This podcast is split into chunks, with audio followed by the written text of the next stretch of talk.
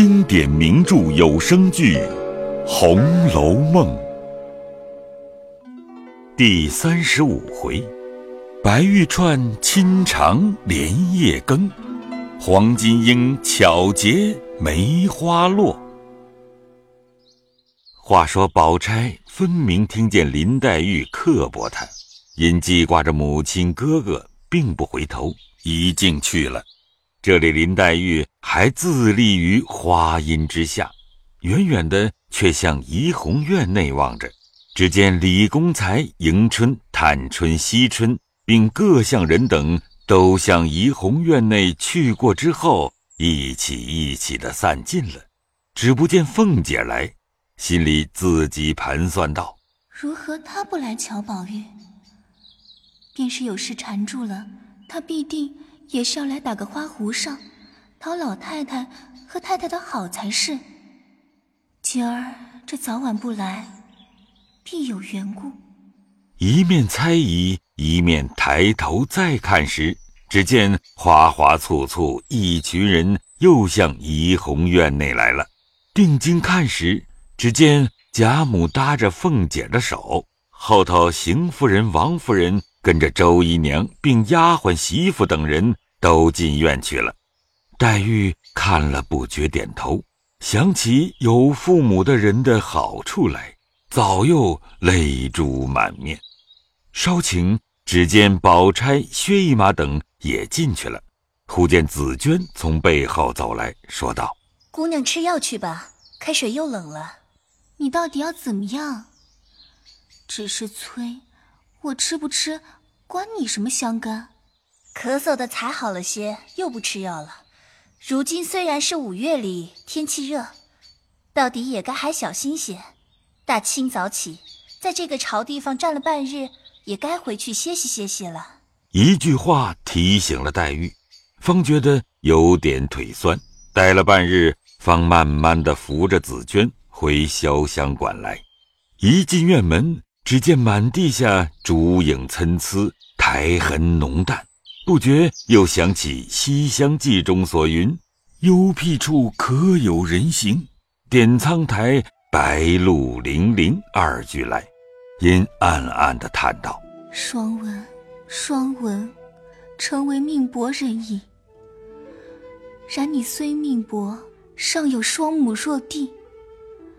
今日林黛玉之命薄。”一并连双母弱弟俱无。古人云：“佳人命薄。”然我又非佳人，何命薄胜于双文哉？一面想，一面只管走。不妨廊上的莺歌见林黛玉来了，嘎的一声扑了下来，倒吓了一跳。因说道：“作死的，又扇了我一头灰。”那莺歌仍飞上架去，便叫。爷爷，快些莲粉。黛玉便止住步，以手叩架道：“添了食水不曾？”那莺歌便长叹一声，竟大似林黛玉素日虚结阴郁，接着念道：“浓青草花人笑痴，他年葬侬知是谁？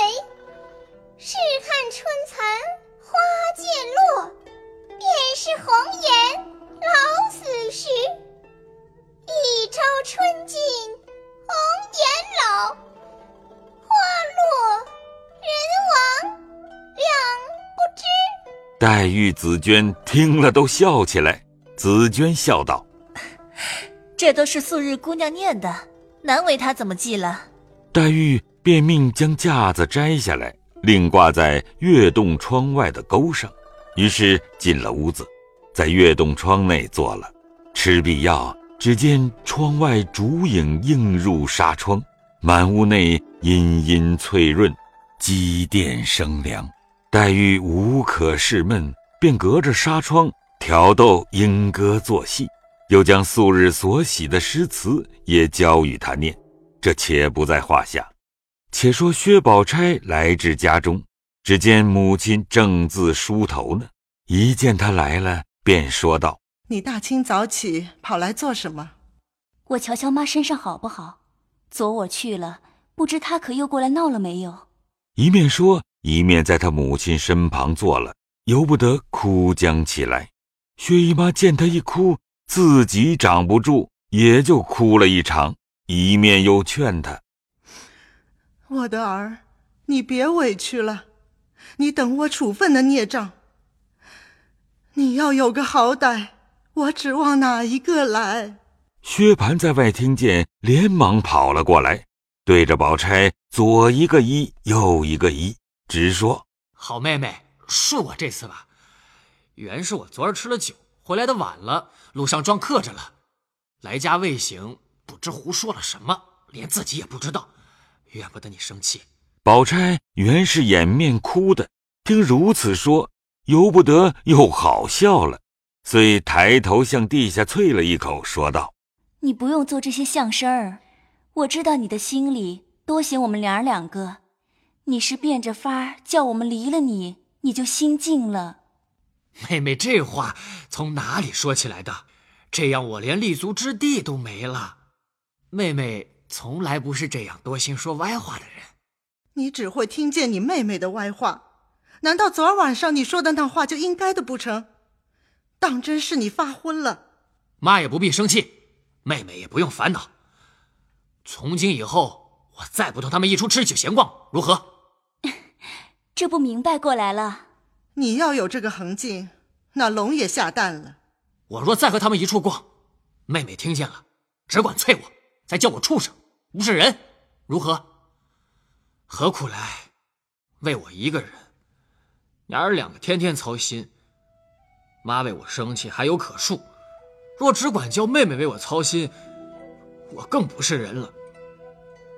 如今父亲没了，我不能多孝顺妈，多疼妹妹，反叫娘生气，妹妹烦恼，真连个畜生也不如了。口里说着，眼睛里经不起也滚下泪来。薛姨妈本不哭了，听他一说，又勾起伤心来。宝钗勉强笑道。你闹够了，这会子又招着妈哭起来了。薛蟠听说，忙收了泪，笑道：“我何曾招妈哭来？爸爸爸，丢下这个别提了，叫香菱来倒茶，妹妹吃。我也不吃茶，等妈洗了手，我们就过去了。妹妹的项圈我瞧瞧，只怕该扎一扎去了。黄澄澄的，又抓他做什么？妹妹如今也该添补些衣裳了，要什么颜色花样？”告诉我，连那些衣服我还没穿遍了，又做什么？一时薛姨妈换了衣裳，拉着宝钗进去，薛蟠方出去了。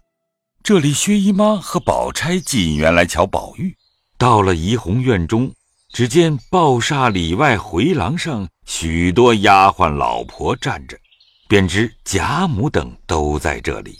母女两个进来，大家见过了，只见宝玉躺在榻上。薛姨妈问他可好些，宝玉忙欲欠身，口里答应着好些，又说：“只管惊动姨娘姐姐，我经不起。”薛姨娘忙扶他睡下，又问他想什么，只管告诉我。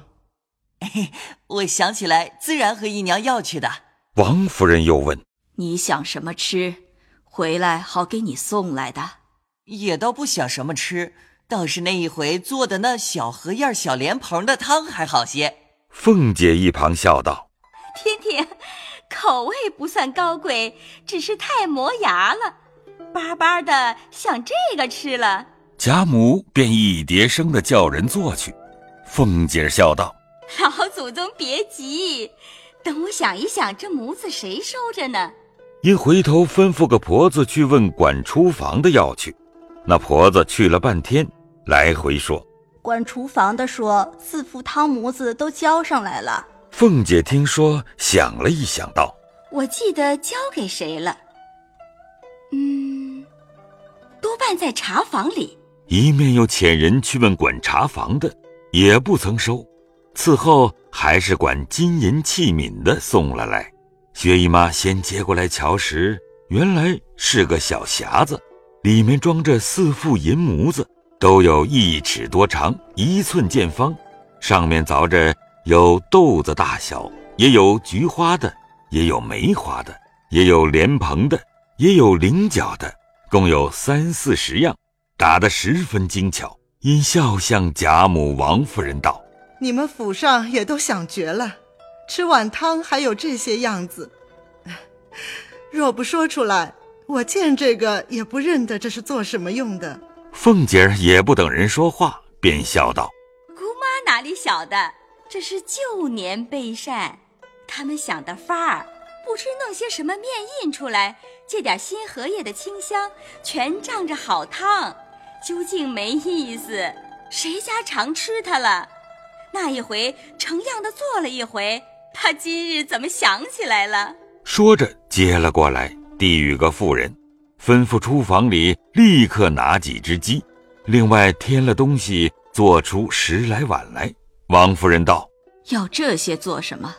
有个缘故，这一宗东西家常不大做，今儿宝兄弟提起来了。”单做给他吃，老太太、姑妈、太太都不吃，似乎不大好。不如借事儿那些大家吃，拖赖着连我也上个句儿。贾母听了，笑道：“哼，猴儿，把你乖的，拿着关中的钱，你做人。”说的大家笑了。凤姐也忙笑道：“这不相干，这个小东道我还孝敬得起。”说给厨房里只管好生添补着做了，在我的账上来领银子。妇人答应着去了。宝钗一旁笑道：“ 我来了这么几年，留神看起来，凤丫头凭她怎么巧，再巧不过老太太去。我如今老了，哪里还巧什么？当日我像凤哥儿这么大年纪，比她还来得呢。”他如今虽说不如我们，也就算好了，比你姨娘强远了。你姨娘可怜见的，不大说话，和木头似的，在公婆跟前就不大显好。凤儿嘴乖，怎么怨得人疼她？若这么说，不大说话的就不疼了？不大说话的又有不大说话的可疼之处。嘴乖的也有一宗可嫌的，倒不如不说的好。这就是了。我说大嫂子倒不大说话呢，老太太也是和凤姐姐一样看待。若说单是会说话的可疼，这些姊妹里头也只凤姐姐和林妹妹可疼了。提起姊妹，不是我当着姨太太的面奉承，千真万真，从我们家四个女孩算起，都不如宝丫头。薛姨妈听说，忙笑道：“这话是老太太说偏了。”王夫人忙又笑道：“哈哈，老太太时常背地里和我说宝丫头好，这倒不是假话。”宝玉勾着贾母，原为赞林黛玉的，不想反赞起宝钗来，倒也一出望外，便看着宝钗一笑。宝钗早扭过头去和袭人说话去了。忽有人来请吃饭，贾母方立起身来，命宝玉好生养着，又把丫头们嘱咐了一回，方扶着凤姐儿，让着薛姨妈，大家出房去了。因问汤好了不曾，又问薛姨妈等想什么吃，只管告诉我，我有本事叫凤丫头弄了来，咱们吃。薛姨妈笑道：“老太太也会怄她的。”时常她弄了东西孝敬，究竟又吃不了多少。凤姐笑道：“姑妈倒别这样说，我们老祖宗只是嫌人肉酸，若不嫌人肉酸，早已把我还吃了呢。”一句话没说了，引得贾母众人都哈哈的笑起来。宝玉在房里也长不住笑了。袭人笑道：“ 真真的二奶奶的这张嘴，怕死人。”宝玉伸手拉着袭人，笑道：“你站了这半日，可乏了？”一面说，一面拉他身旁坐了。袭人笑道：“可是又忘了，趁宝姑娘在院子里，你和她说，烦她婴儿来打上那几根绦子。亏你提起来。”说着，便仰头向窗外道：“宝姐姐，吃过饭叫婴儿来，烦他打几根绦子，可得闲儿？”宝钗听见，回头道。怎么不得闲儿？一会儿叫他来就是了。贾母等尚未听真，都止步问宝钗。宝钗说明了，大家方明白。贾母又说道：“好孩子，叫他来替你兄弟做几根。你要人使，我那里闲着的丫头多呢。你喜欢谁，只管叫他来使唤。”薛姨妈、宝钗等都笑道：“只管叫他来做就是了，有什么使唤的去处？他天天也是闲着淘气。”大家说着，往前迈步正走，忽见史湘云、平儿、香菱等在山石边。掐凤仙花呢，见了他们走来，都迎上来了。